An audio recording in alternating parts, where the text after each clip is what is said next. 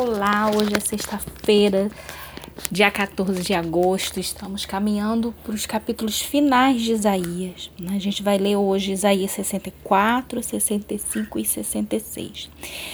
E a gente vê aqui no capítulo 64 que Isaías ele vai continuar uma última oração que o profeta estava fazendo, onde uma oração onde ele ia reconhecendo a grandeza de Deus, o caráter de Deus e a soberania de Deus, né? Então ele traz palavra para a gente como no versículo 4, onde ele fala: porque desde a antiguidade não se ouviu, nem os ouvidos se percebeu, nem com os olhos se viu Deus além de ti, que trabalha para aquele que nele espera. E no versículo 8 também, outra palavra assim: Mas agora, ó Senhor, tu és o nosso Pai, nós somos o barro e tu, nosso oleiro, e todos nós obras das tuas mãos. Então, o posicionamento disso de reconhecer a soberania de Deus, né, e a bondade dele. Isaías também vai continuando nessa oração, ele vai falando, vai lembrando do, do porquê o povo sofreu o que sofreu, né? Lembrando da, da, das consequências que o povo sofreu por ter se afastado da presença de Deus, né? Como a gente viu todos os outros capítulos em outros livros também. E aí a gente segue para o capítulo 65, onde então a gente tem uma resposta de Deus, e, uma, é, uma, e é uma resposta assim de um posicionamento de julgamento de, de Deus mesmo. Onde Deus ele começa falando que estava pronto para ajudar os seus e eles não quiseram, não pararam para ouvir. E que ele ouviu a resposta, estou aqui, de nações que não clamavam. Então, o povo que não foi separado por ele, que foi quem parou e conseguiu ouvi-lo e respondeu, enquanto os seus estavam ignorando a sua voz, ele clamando ele ali, chamando o seu povo e, e, não, e o seu povo não ouvindo. Né? É, e aí ele fala que, mas apesar de tudo, por amor aos seus servos, ele não destruiria todos. E assim, os seus servos fiéis, os servos do seu povo que permaneciam fiéis a ele, receberiam a bênção. Né? E os perversos vão receber a maldição de ser, ser afastados da presença dele. Depois é, Deus começa a falar na promessa que, que que é algo muito lindo, né? Ele começa a falar para gente da promessa de novos céus e nova terra. Aqui ele está falando da Israel celestial, aqui ele está falando da nossa salvação. Né? Um lugar onde seu povo fiel viverá em plenitude de satisfação, viverá em paz, vi vai ter vida, vai ter alegria.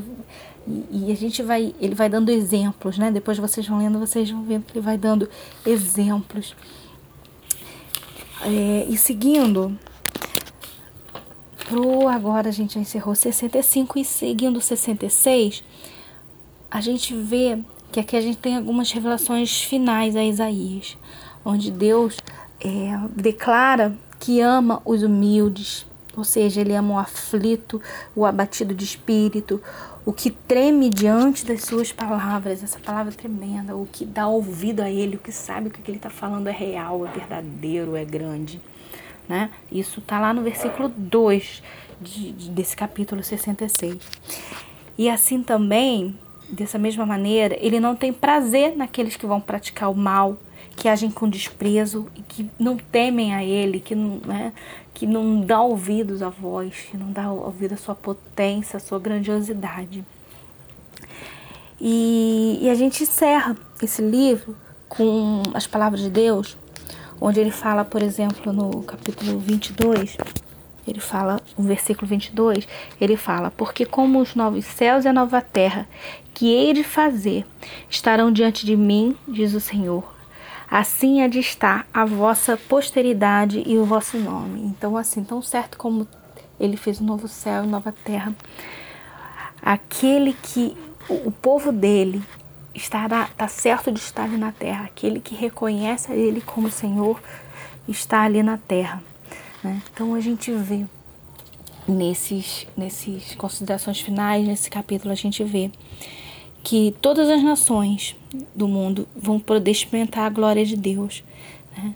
E muitos o adorarão. E todos reconhecerão que Ele é o Deus, Ele é o verdadeiro Deus, Ele é o Deus Todo-Poderoso. Né? E assim a gente continua, conclui esse, esse, esse, esse livro que com a seguinte é, percepção, né, que a gente pode ter.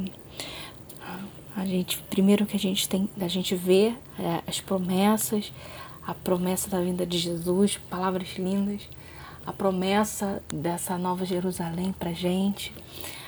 E a gente dá glória porque isso é o que nos permite a gente hoje ter direito a, a e, e, a gente às vezes não desfruta, né, desse direito que Deus deu pra gente, da gente receber, da gente poder entrar na, na nova terra com Ele, no novo céu com Ele.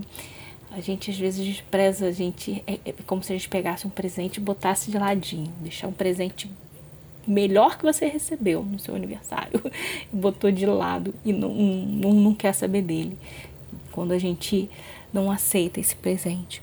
E a conclusão que a gente vê pelo próprio comportamento do povo de Israel e as palavras que ele vai trazendo, né? E trazendo sempre lembrando que ele também agora ele vai trazendo para a gente também, não só para o seu povo, não só para o israelita, mas hoje a gente como povo por por, por sermos coerdeiros com, com o derramamento do sangue de Jesus, a gente tira a conclusão de que o nosso relacionamento com Deus vai estar diretamente ligado a essa submissão que a gente tem, esse reconhecimento da, da, autoridade de Deus.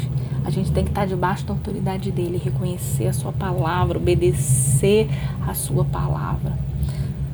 E, e aí assim a gente só ganha, só lucra com isso. Principalmente porque a maior recompensa é a gente poder estar ali na presença dele né? Quando ele fala tudo bom que vai ter no Israel Celestial, a gente a gente a gente sabe que não é por estar num lugar maravilhoso. O lugar maravilhoso não é maravilhoso porque é um lugar bom. É um lugar maravilhoso porque Deus está lá.